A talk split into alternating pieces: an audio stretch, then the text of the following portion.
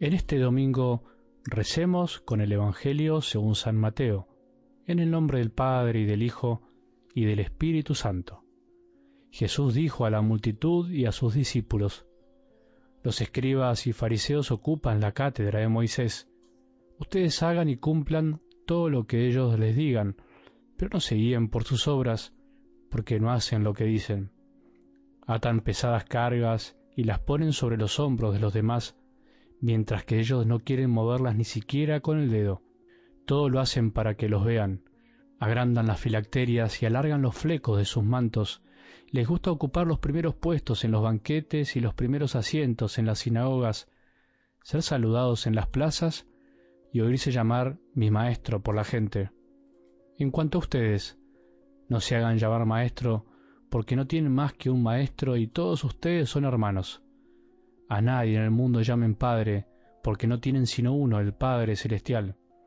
No se dejen llamar tampoco doctores, porque solo tienen un doctor, que es el Mesías. Que el más grande de entre ustedes se haga servidor de los otros, porque el que se ensalza será humillado, y el que se humilla será elevado.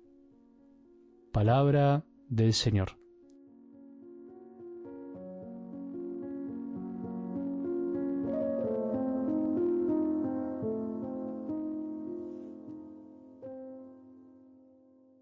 Buen domingo, buen día, buen día del Señor. Qué bueno que es empezar un domingo saludando distinto a los que más queremos, poniendo otra cara, intentando que no sea un día común. Porque esa es la verdad, es un día distinto, pero los que lo deben hacer distinto somos nosotros, con nuestra forma de vivirlo. Algunos se levantarán más temprano para estar más tranquilos, para leer el diario, para leer algo antes de que la familia empiece a levantarse. Otros por ahí prefieren levantarse a preparar el desayuno a su mujer, a su marido, a sus hijos. Otros duermen más y descansan y después se suman a la comida familiar. Otros eligen salir a pasear, a conocer un lugar diferente, aprovechando el tiempo. Y otros también se preparan para ir a la misa en familia, o solos, o con los que se sumen. Si nosotros planeáramos nuestro domingo en torno a la celebración de la misa como aquello que no puede faltar, la verdad que todo sería distinto, todo sería más fructífero porque a la misa no se va únicamente para cumplir, no se va exclusivamente para encontrarse con amigos, no se va únicamente para no pecar. La misa es fundamentalmente acción de gracias, es un acto de gratitud hacia nuestro buen Padre Dios y siempre nos sostiene. La misa es alimento del alma, más allá de lo que diga el sacerdote del domingo, el que me toca, el de mi parroquia. La misa es momento de gracia imperceptible a nuestros ojos que muchas veces buscan únicamente sentir. No hay actitud más infantil que ir o dejar de ir a misa por situaciones puramente superficiales. Lo superficial y lo accesorio ayuda, pero no es lo esencial si me gustan o no los cantos, si me gusta o no cómo habla el sacerdote, si la iglesia es linda o no, si van o no los que me caen bien o los que no me caen bien y tantas cosas más. Son razones que nos pueden motivar, pero que no deberían hacer que dejemos de ir o que vayamos por eso.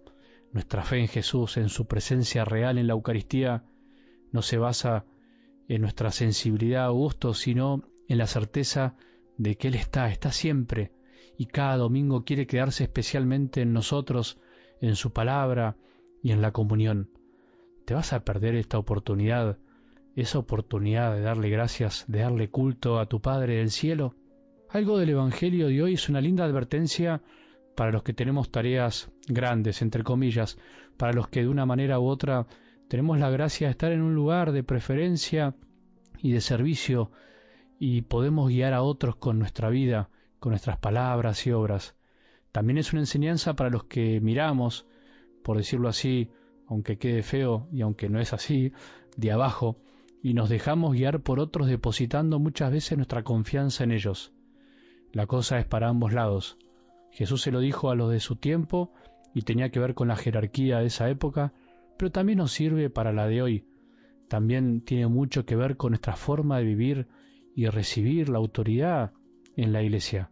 Hay mucha tela para cortar con este tema, que cada uno reciba estas palabras como lo que son, como palabras de Dios y no como palabras humanas, para evitar esquivarlas y aplicárselas a otros.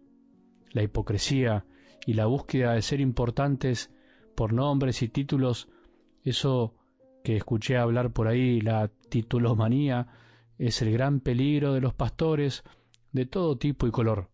Y por otro lado, la desilusión ante la incoherencia de los de arriba que no viven lo que dicen y que finalmente lleva a rechazar la verdad de las palabras que salen de sus bocas para justificarse y no hacer lo que cada uno debe hacer por sí mismo, también es un peligro para todos.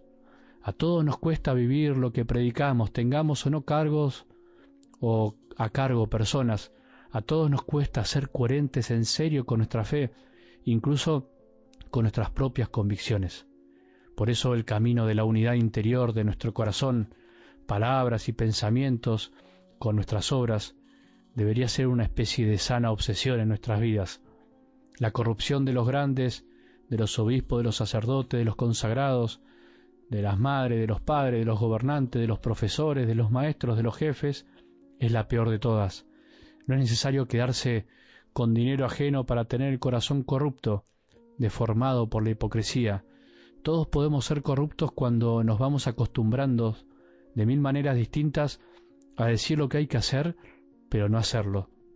Todos también podemos escudarnos en la hipocresía ajena para justificar las nuestras. Es muy común. ¿Por qué voy a hacer lo que me dicen si ese no hace lo que dice? A todos nos puede tentar que nos digan de una manera o que nos reconozcan por algunos títulos pensando que por eso seremos más grandes. A todos nos puede pasar eso de tratar con demasiada reverencia a alguien como si no fuera un hermano, simplemente por los títulos que tiene. Y si probamos siendo hermanos y comportándonos como hermanos, ¿no será ese el camino? Termino con esto.